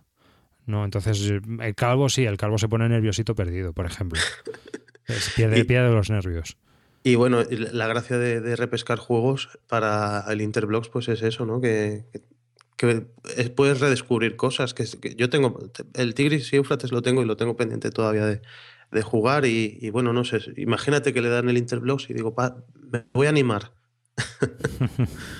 no sé, no sé, yo lo veo bien, ¿eh? La iniciativa del premio y, y es eso, lo que pasa es que también depende de los bloggers que entren, porque te pueden entrar bloggers que sean más guargameros, por así decirlo, y, que condicionen un poco el premio, ¿no? Claro, también es verdad. No sé. Eso también tendría que tener una. No, y el criterio, porque cada uno tiene su criterio y cada uno al final es de su padre y de su madre. Sí, sí. Si, pero no, bueno, si no tienes unas bases establecidas, ¿no? Sí, exacto. Bueno, algunas bases deben tener, ¿eh? porque además es que cada vez están entrando más, más blogs y, no sé, igual la pluralidad también le da, hace que se compense un poco todo ello, porque cuando eran tres bloggers, mm, no sé, ahora que son, no sé, es que eran 21 o una cosa así, que va, que va bastante bien. Yo estaré bastante atento de lo que, de lo que salga y de las propuestas que van haciendo y tal, y, y es un premio que me gusta. Ya lo sigo, pero bueno, tampoco es una cosa que siga muy, muy, muy, muy de cerca, la verdad. Pero eh. tampoco tengo tiempo, ¿eh? Es que mi, principal problema es la falta de tiempo, no es, no es otro. Sí, pero ves, esto, por ejemplo, es un premio que puedes seguir. En cambio, el, juego del año, pues te nace así como un champiñón, y, y ya está, ya se ha elegido, sale y, y ya está, no, no sé que en los otros incluso pues puedes interactuar, ¿no? Hostia, pues has puesto el Tigris y Éufrates, no sé qué. Y aparte te están dando los motivos, ¿eh? Que eso es también muy interesante. Sí, sí, sí, sí. Estás viendo un proceso y es transparente y lo estás viendo de cabo a rabo. Y a la gente, al aficionado, pues a lo mejor le gusta más porque lo está viviendo. Forma parte de esa comunidad, ¿no? Interblogs a la hora de elegir un juego, que quizás es también lo que le falta un poco al juego del año. Es demasiado aséptico, ¿no te parece? Sí, sí, sí, totalmente de acuerdo, sí. para una cultura mediterránea como la nuestra. sí, pero bueno, que es eso, que ahí está la crítica y, hay margen de mejora y, bueno, a mí me gusta eso que esté vinculado, que se dé en Córdoba, por ejemplo, y yo un poco lo de, lo de DAO, eh, no sé, me da la sensación de que, de que va fuerte también, ¿eh? O sea, que, que, claro, aquí teníamos Granollers también y tal, pero, pero DAO, no sé, lo presentó una, una, chica que era Inés, Inés Garriga, del Instituto de, Cultura de Barcelona, directora de eh, Creatividad e Innovación. Y parece que de una vez por todas el ayuntamiento y, bueno, Barcelona en general se, va a volcar con una cosa así, no tan, no tan como Granollers, que Granollers era una feria de juego dentro de una feria agrícola. Eh, histórica y tal, y no sé, pinta muy bien, ¿eh? O sea, eh, que igual le sale un poco de competencia a Córdoba. Ahí lo dejo. es que eh, el, tema, sobre todo de crear jornadas en ciudades grandes, es el problema son las administraciones. Porque tienes que contar con las administraciones y yo no sé cómo está Barcelona, pero aquí en Madrid, olvídate de contar con nada. Con nada. O sea, aquí todo tiene que ser de forma privada, por decirlo de alguna manera pero no puedes eh, montar nada con ninguna administración porque nadie te va a ceder un espacio. Por lo menos esa es mi experiencia. En cambio, pues en Córdoba pues tienen la suerte de, contar con la Diputación que, les cede ese espacio y claro, tú teniendo ya un espacio, te falta pues eso, una masa humana o unos recursos humanos para poder hacer las cosas, pero ya, joder, te has quitado un problemón de encima que es bastante grande, ¿no? Sí, sí. Y tal como está el patio ahora, la cultura también es lo último que se, que se está, que se está primando, ¿sabes? Entonces, como para pedir, ¿sabes? Pero bueno. Sí, bueno, yo, yo no sé cómo, ya te digo que yo no sé cómo estáis vosotros allí, pero aquí está la cosa fatal, fatal en ese aspecto. Y es una pena, porque por, si tienes iniciativas o quieres hacer cosas es imposible porque te vas a encontrar todas las puertas cerradas. Sí, sí. Y, y, entonces, pues, joder, pues al final eso te desalienta. Sí, sí, correcto. Yo, por, a ver, tienes que tirar mucho de, del apoyo eso de, editoriales si quieres montar algo así y tal. Eh, pero claro, es lo que decíamos, que Uriol eh, se debe mover como pez en el agua y tal, y, y ha conseguido en plena, en plena crisis eh, montar esto. Y, y, no sé, yo estaré atento. Además es que el recinto es, es impresionante, es una antigua fábrica y, y bueno, no sé qué... Que, tiene pinta de. A ver, estaba un poco. Es que es muy nuevo, tenía por ahí andamios y tal, pero para el año que viene estará, estará muy bien. Aparte que la fecha elegida, así en diciembre, está, está también hecha con, con la mayor vista del mundo, porque supongo que se va a centrar un poco también en, en, las familias, en el público familiar, en vender, en tal. Se estaban haciendo demos, un montón de demos y de... Claro, ahí también las, las editoriales que pagaban tenían más mesas y las que no pagaban tenían menos mesas. Yo, Homoludicus, creo que no, que no estaba. En cambio, Asmode tenía ahí bastantes mesas y tal. Java tenía, tenía bastantes también. Eh, y bueno, ahí está también un poco la trampa, ¿no? Pero pero bueno, que pinta bien y mientras más cosas así salgan, mejor. Y es eso, que yo he hecho en falta en Madrid algo así, no sé, hicisteis los H Days, pero claro, esto es iniciativa privada. y Claro, sí, sí, sí, es totalmente privada, es la editorial la que lo monta, la que lo realiza y la que lo, lo hace, ¿no? Y creo que el año que viene eh, tienen pensado intentar hacerlo en Barcelona también. O sea, vais a tener Edge Days en Barcelona y, y, y en Bilbao creo que querían hacerlo. O sea, que van a intentar expandirse por más partes del territorio y yo creo que, joder, pues eso está genial. Pero sí, en Madrid aquí no hay nada, pero ya te digo que es porque a ver quién es el guapo que consigue un local. Ya, ya. ¿Sabes? Para que te cedan el espacio y poder, poder trabajar. Eh, pues a ver si, si, si, si, además de ser prescriptores, también somos influenciadores en, en el sector público. no sé yo aquí, macho. Aquí es yo, es, yo me voy a exiliar de Madrid. Pero vamos, lo digo de broma, pero joder, cualquier día lo hago. Eh, eh, volviendo un poco al tema de la crítica, eh, yo creo que, pues, por ejemplo, aquí, hoy por hoy es impensable que la crítica sea profesional en el sentido económico ¿no? Uh -huh. Y yo, pues, eh, volviendo y haciendo un pequeño resumen sobre lo que hemos hablado, yo creo que, eh, para finalizar en ese punto, eh, yo creo que aquí, debido a que es una cuestión económica, va a ser muy complicado que, que la gente se profesionalice en el terreno mmm, de los medios tradicionales. Uh -huh. Por motivos económicos, ni más ni menos, porque los juegos de mesa no mueven dinero. Si los juegos de mesa movieran muchísimo dinero, no dudes de que habría periodistas o gente hablando en, medios tradicionales sobre juegos de mesa. ¿Sabes? Pero si ya es difícil encontrar gente que hable de videojuegos, imagínate. Ya, sí, sí. Sí, a ver, también hay que esperar que, porque esto es exponencial, o sea, la, la eclosión, por ejemplo, DAO ha tenido bastante repercusión en, en los medios eh, convencionales y igual eh, cositas así van haciendo que, que al final, es, lo decía, creo que Tom decía, se presentan listas de, de, de libros, de películas y dice, ¿por qué no se presenta una de juegos? Si, si al caso a veces mmm, mueven... Mmm, las novedades mueven lo mismo, eh, al caso, eh, no, no, no, como sector, sino decía algo así, creo recordar esto, no lo tenía apuntado, pero, pero creo que, que, hablaba de eso, que se podía publicar también, no cuesta nada, si haces una lista de, de lo que más se ha vendido al año de, de, pelis, eh, de DVDs, por ejemplo, de hacerlo de juegos, pero o de videojuegos también, pero tampoco se hace. Mm. Ya, ya, es, es, es, es que al final mmm, te puedes encontrar en algún medio eh, las listas estas de final de año de cosas para comprar. Pues ahí sí, ahí siempre hay algún jueguecito de mesa. Uh -huh. Pero normalmente yo creo que es porque el periodista que, que di dirige esa sección o alguien de la redacción es aficionado a los juegos de mesa y dice, anda, pon un juego, tío. Ya puede ser, sí. sí. ¿Sabes? O sea, que, que es por eso. Eh, si quieres, si te parece, y cambiando un poco de tercio, lo que podemos hacer es hablar o ver em, para que veas un poco eh, los juegos que se han premiado durante estos años en el Spiel des Jahres, ¿no? Podemos empezar, sí. fíjate, eh, porque algunos de ellos han envejecido bastante mal desde mi punto de vista, ¿no? Y otros pues han sido reimplementados y otra vez reimpresos y bueno, cada dos por tres eh, vueltos a sacar. Pero otros, por ejemplo, el primero de ellos que, que ganó el Spiel des Jahres en 1979 fue Harry and Tortoise, el de la liebre y la tortuga, que no, yo no sé si tú lo has probado. No, de David Parlett, no. David ¿ves? Parlett, que es también un gran escritor sobre juegos de mesa.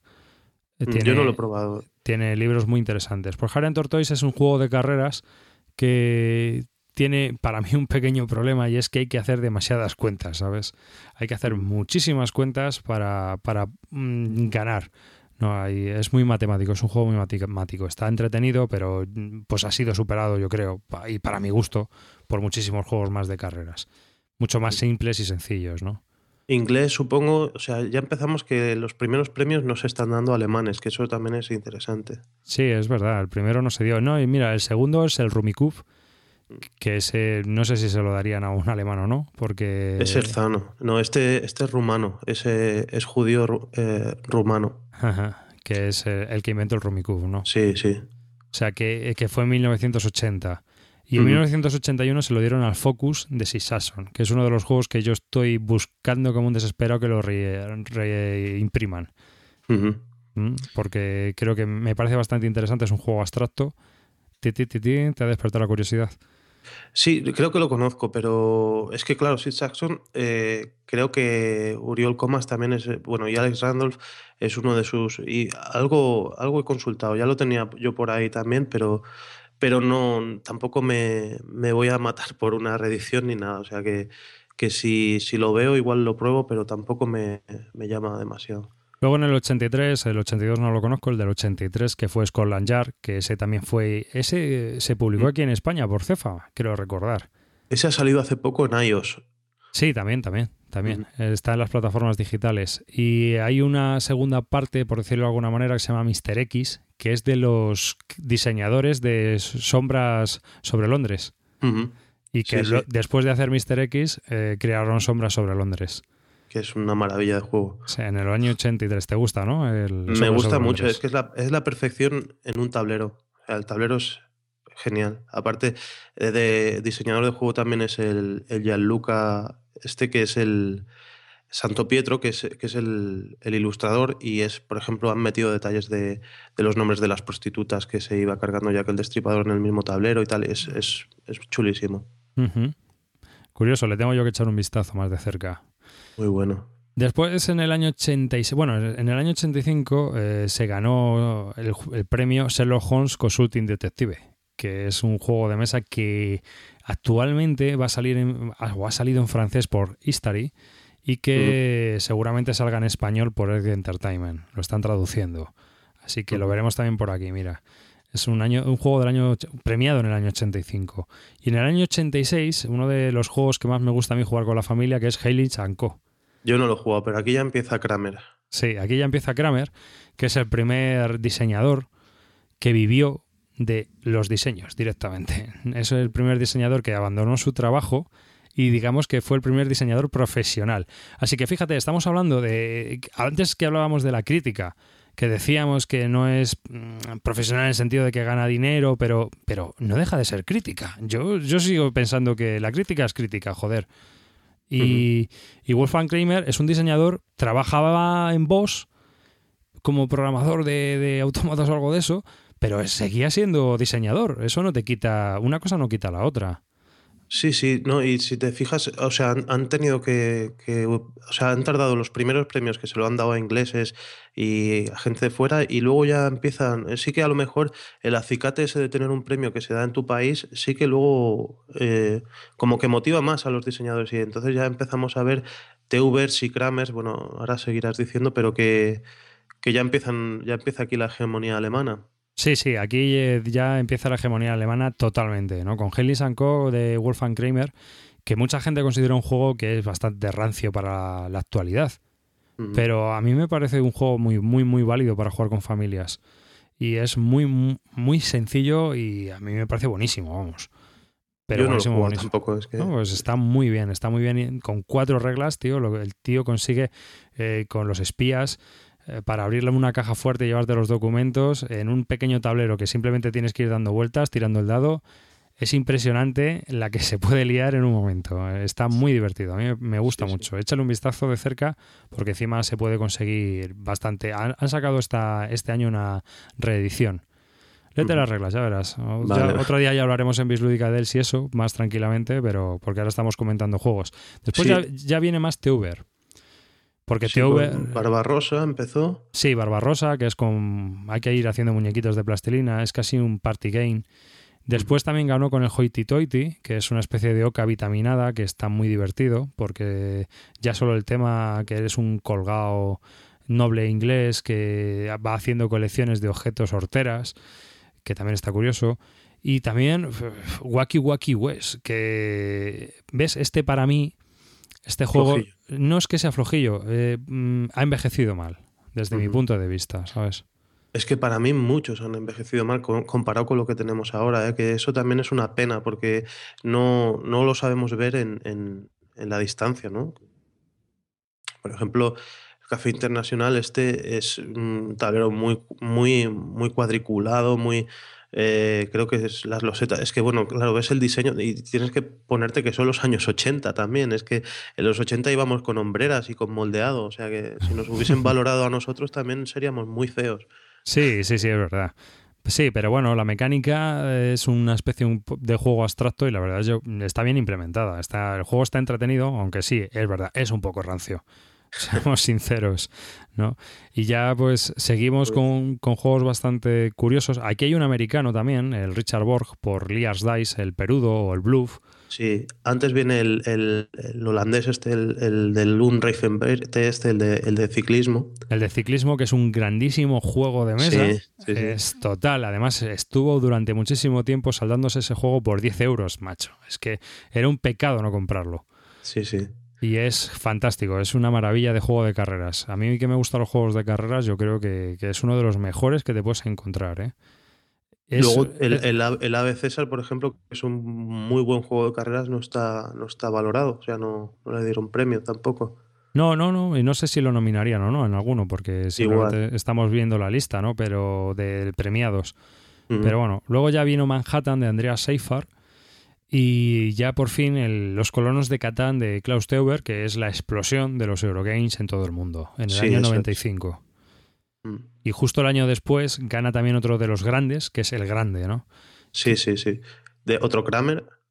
Sí, sí, que es también eh, otro juegazo como la Copa Un Ciprés. Y a partir de ahí, pues ya son juegos más o menos conocidos por todos, ¿no? Mississippi Queen de, carreras, de barcos. Eh, Luego viene ya el primero de, Alan Moon. Elfenland. Sí. En el año 98, que ya también ha pasado bastante tiempo. Curiosamente ahora yo creo que es un juego eh, que tiene bastante tiempos muertos para que se hubiera llevado el juego del año, ¿eh? Pero eh, luego de, cuando jugué el Quirkel con la familia la primera vez, dije, joder, pues esto también tiene muchos tiempos muertos. Pero es que resulta que a la familia le encantan los tiempos muertos, por lo menos a la mía. Es un buen juego el Quirkele, lo que pasa es que es eso, que no, te lo ves para un Spiel de Jar, pero eh, ganó primero el Mensa, o sea, es que le dieron el premio tarde al Quirkel. no, pero yo creo que mm, eh, hay que tener en cuenta que ellos dan el premio a lo publicado durante ese año en Alemania. Porque Focus eh, de Six Sasson le, le, premiaron en el 82, no, en el 81, pero es bastante, bastante anterior. Eh, Focus yo creo que fue publicado, vamos a verlo. Espérate. ¿Le doy yo? Ya le estoy dando yo. En el año 63. Ya, ya, claro. o sea, que tú fíjate lo que, lo que cayó. Luego hay juegos que para mí no se lo han merecido. Y por Niágara. Niágara es un juego que yo creo que no se merecía el premio. Eh, otro que no se merecía el premio, Zoloreto. Y ves, ese es uno de los juegos que a mí ya me desencantó en cuanto al Spiel de Jare, porque el Zoloreto no dejaba de ser un coloreto vitaminado, simple y mm. únicamente diseñado para intentar ganar el Spiel des Jahres. A mí la impresión que me dio ese juego cuando lo jugué es que estaba únicamente eh, diseñado, fabricado y producido para intentar ganar el Spiel des Jahres. ¿Sabes? Como una apuesta de la, de la editorial. Sí, quizá el, quizá el corazón del juego, el, core, eh, que sería el coloreto, sí que merecería una mención especial. Lo que pasa es que, claro, no se la podían dar porque era un juego de cartas. Y entonces supongo que meterían tablero y todas estas historias y luego la caja, el tamaño, el panda, todo eso, que luego lo del panda se ha, se ha dicho mucho, ¿no? O sea, la gente ha hecho mucha, mucha coña con el panda el Takenoko, por ejemplo, es un juego que se ha sacado con un panda en la portada para ver si, si rascaba algo. Sí, bueno, pero yo, eso era broma, ¿no? Del Bowser. Sí, era, una broma, sí, sí. pero bueno, no deja de ser llamativo, ¿no? Que, hasta los mismos autores eh, y diseñadores de juegos piensen que en los juegos que están creados única y exclusivamente para seducir al jurado del Spiel des Jahres. Sí, puede ser, sí. Entonces, eh, no deja de ser curioso, entre comillas. Luego ganó Keltis, después de Zoloreto. Que fue un sorpresón, porque es un juego abstracto de Reiner que inicia y. sí, pero es que si, no ganaba Keltis, que ganaba Blocks, que es todavía más abstracto. Ya, pero tú date cuenta que le dan el premio a Reiner que inicia por un juego que, que yo creo que es una reimplementación del Exploradores. Eh, al final no deja de ser un refrito de otros diseños suyos, cuando ha tenido juegos que yo creo que se lo habían merecido más anteriormente. Sí, sí. De ahí entonces Interblocks que da premios a, quien se lo merece, ¿no? En los clásicos. Luego se lo dieron a Dominion, que otro juego que tampoco entiendo muy bien cómo, cómo le dan el Spiel de Jahres a Dominion. Yo creo que ese juego no es familiar, fíjate, no, no le veo. No, claro. Aquí es, yo creo que cuando ya se plantearon hacer el Kenner. Porque este Dominion yo creo que sí, sí que habría entrado muy bien como un primer Ken Spiel de Jahres porque por el tema este de, la novedad. Bueno, es que claro, es que yo creo que merece una mención. Es que aunque, aunque haya habido un juego que haya seducido más al público familiar, yo creo que Dominion necesita la mención por el tema del deck building, que ahora muchos están intentando copiar y, algunos no alcanzan, la gran mayoría, y otros, pues mira, se acercan un poco. ¿Tú crees que ha salido un deck building que, que supere Dominion? A mí es que es una mecánica que no, no me gusta, No me gusta, no. No deja de ser. Eh, porque al final es una mecánica que para mí tiene, eh, es un puzzle más que, un mm. juego. Sí, sí. O sea, tú tienes que resolver el, eh, ese puzzle que se te ha puesto encima de la mesa y es optimizar los mazos para crear un mazo que gane la partida. ¿Vale? O sea, cada vez que te toca tu turno, no estás jugando, estás resolviendo un problema. Sí, sí, sí. ¿Sabes? Entonces, a mí sí que me gusta, por ejemplo, Feudalia, que utiliza la mecánica dentro de un juego, ¿vale? ¿Sabes? Utiliza una mecánica de deck building game, pero eh, en realidad es forma parte de un juego completo con desarrollos, con otras cosas. ¿Sabes? Sí, sí. Y ahí me gusta más. Cuando... Pues lo veremos publicado. Porque eh, era noticia hace poquito, ¿no? Ya lo, dijisteis vosotros, ¿no? También, también, sí, sí. No, vamos, para nosotros fue una alegría, la verdad.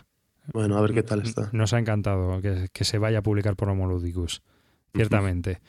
Y, otros juegos así de, de, building game, pues mira, eh, a Few Acres of No, si no tuviera los problemas que tiene, pues sería un juego muy curioso, ¿sabes? Pero yo creo que eh, la misma mecánica de Deck Building Game limita el desarrollo estratégico de A Few Acres of Snow. Así que Yo lo, tengo, pero lo tengo pendiente de, Los problemas que tiene, ¿qué quieres decir? ¿Los que tuvo la primera edición o el juego en general? El juego en general tiene problemas de estrategia. ¿Vale?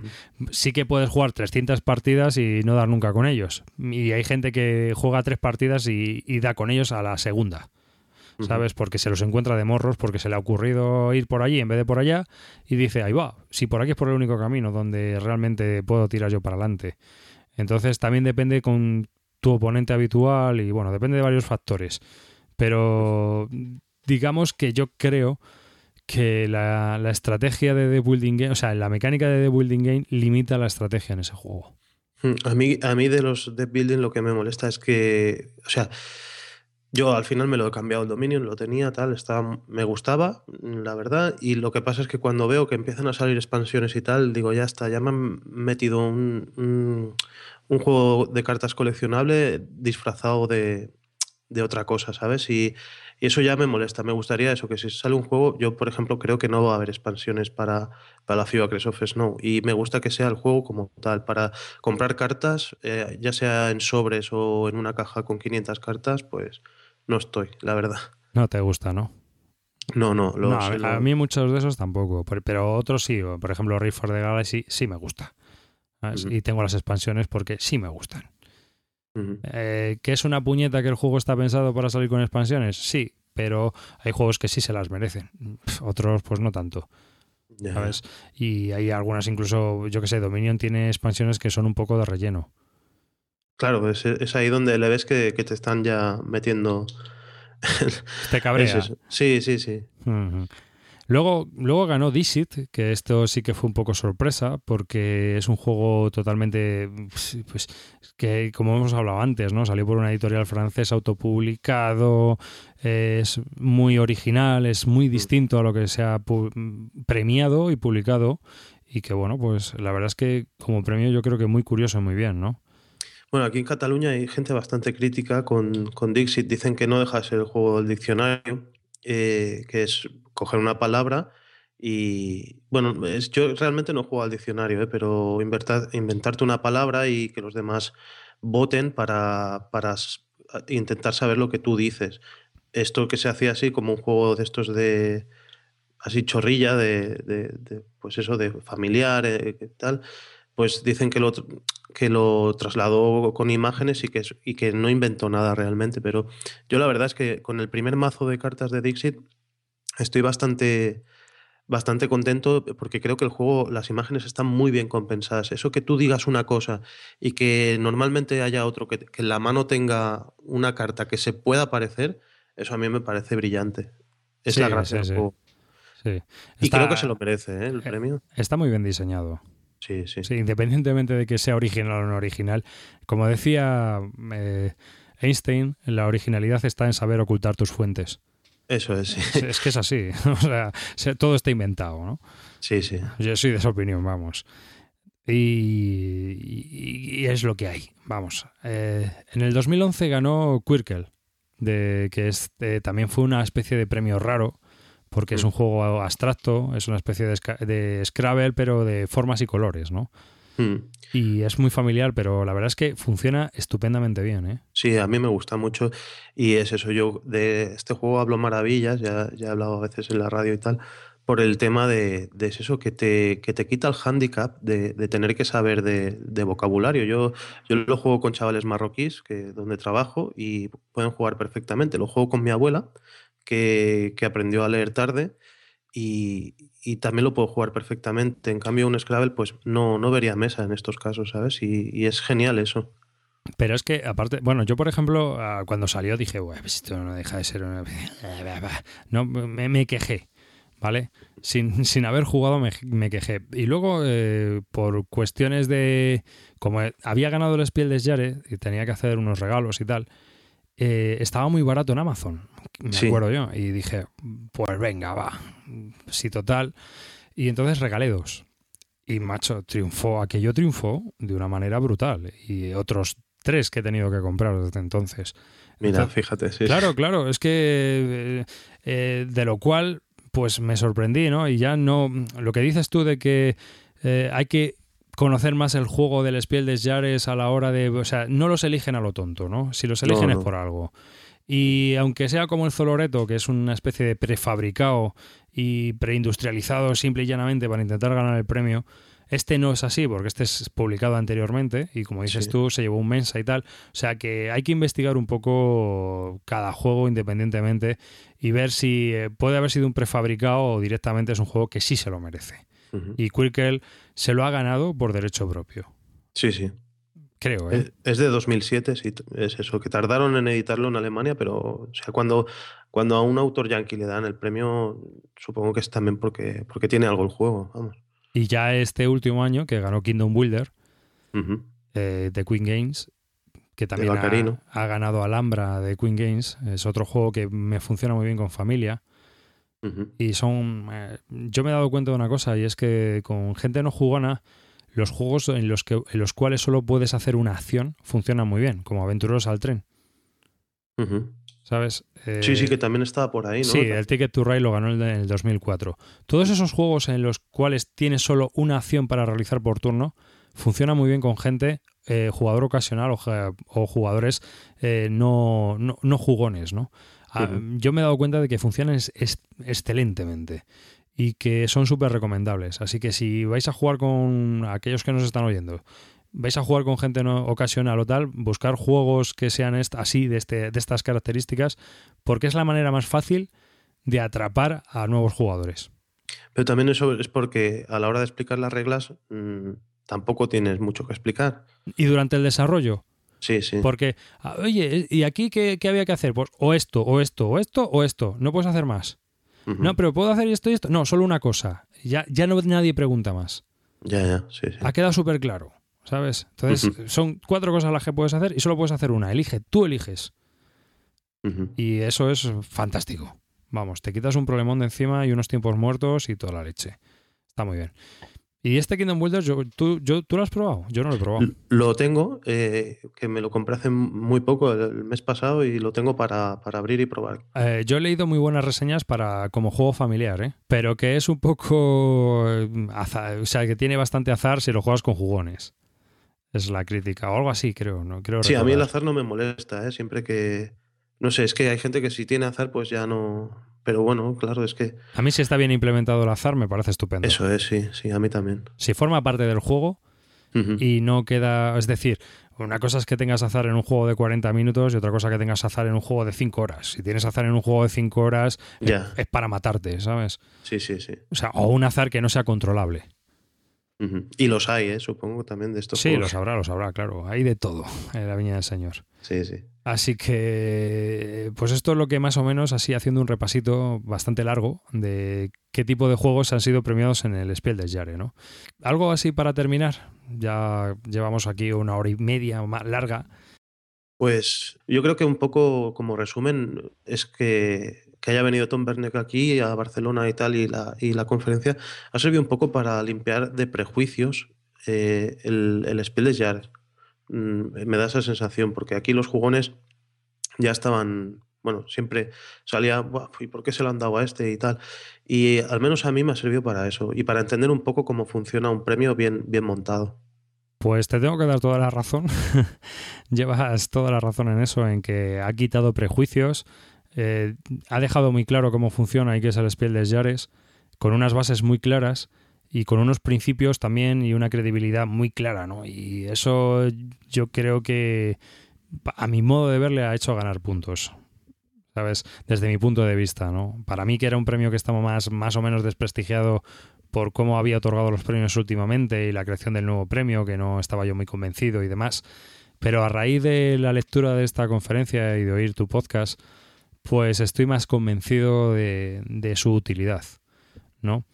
Aunque también soy de la opinión de que eh, es una marca que genera un montón de juegos similares con para o sea sé que fagocita eh, parte del mercado de forma que solo se crean juegos para intentar ganar ese premio. Eh, sí, sí, en parte sí. Lo que pasa es que también lo que te decía, que tenemos la suerte de que, de que hay tan, o sea, que están saliendo tantos juegos que, que debe haber una gran parte del mercado que ya no salga para eso. O sea, que salga directamente ya para focalizado hacia un, hacia un determinado tipo de jugador. Y que a lo mejor ahí también encuentran su.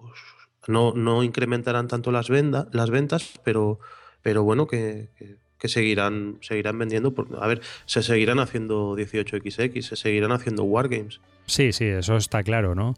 Yo, para terminar, solo me gustaría decir que aquí tendremos que encontrar nuestro camino, como decía Tom Benek. Sí, sí, pues nada, pues muchas gracias por, por eso, por eh, dejarme un poco explicar y que encantado y que lo, lo volvería a hacer, ¿vale? Cuando vuelva a ver alguna cosa así, que también solamente se, se dé en catalán, que yo entiendo que puede ser una limitación también para, para vosotros, aunque hay gente que Celacanto, por ejemplo, lo escucha y dice que lo entiende bastante bien y tal, pero que, que para eso estamos, que a mí no me cuesta Pero nada. es que Celacanto también será bilingüe, ¿Celacanto dónde es? el gallego. Ah, bueno, bueno, sí. A Sí, ver, sí. es que cuidado, cuidado, macho. Ya, ya. Yo hablo Madrid y sur de Madrid, pero a ver, entre el laísmo y el leísmo poco más me queda, ¿sabes? Ya, ya, no, bueno, también Paco Gurney también lo escucha de vez en cuando, dice que, que pilla bastante. Hombre, no, yo lo escucho, ¿eh? Yo lo escucho y pillo bastante también. Sí, pero bueno, si eso la gente me decía, ¿y por qué no lo haces en castellano para tener más, difusión y llegar a Latinoamérica y tal. Pero es que no me, no me interesa, para eso ya, ya hay otros y mira, no sé, cada uno elige al final cómo quiere hacer las cosas, ¿no? Y, y es eso, que yo no, no me cuesta nada mm, coger y explicar un poco lo que, lo que vi y, y traducirlo al castellano y ya está, no, no tengo problemas. A mí me parece bien lo que haces. Es lo que te- a ti te gusta, lo que te- a ti te llena y es lo que debes hacer. Pues, pues bueno, pues gracias. Pues muchas gracias por estar aquí, tío, y eh, hablar este tema con, conmigo eh, y poder dar eh, nuestra opinión a los oyentes. Vale, pues gracias a ti también. Muchas gracias, Miquel.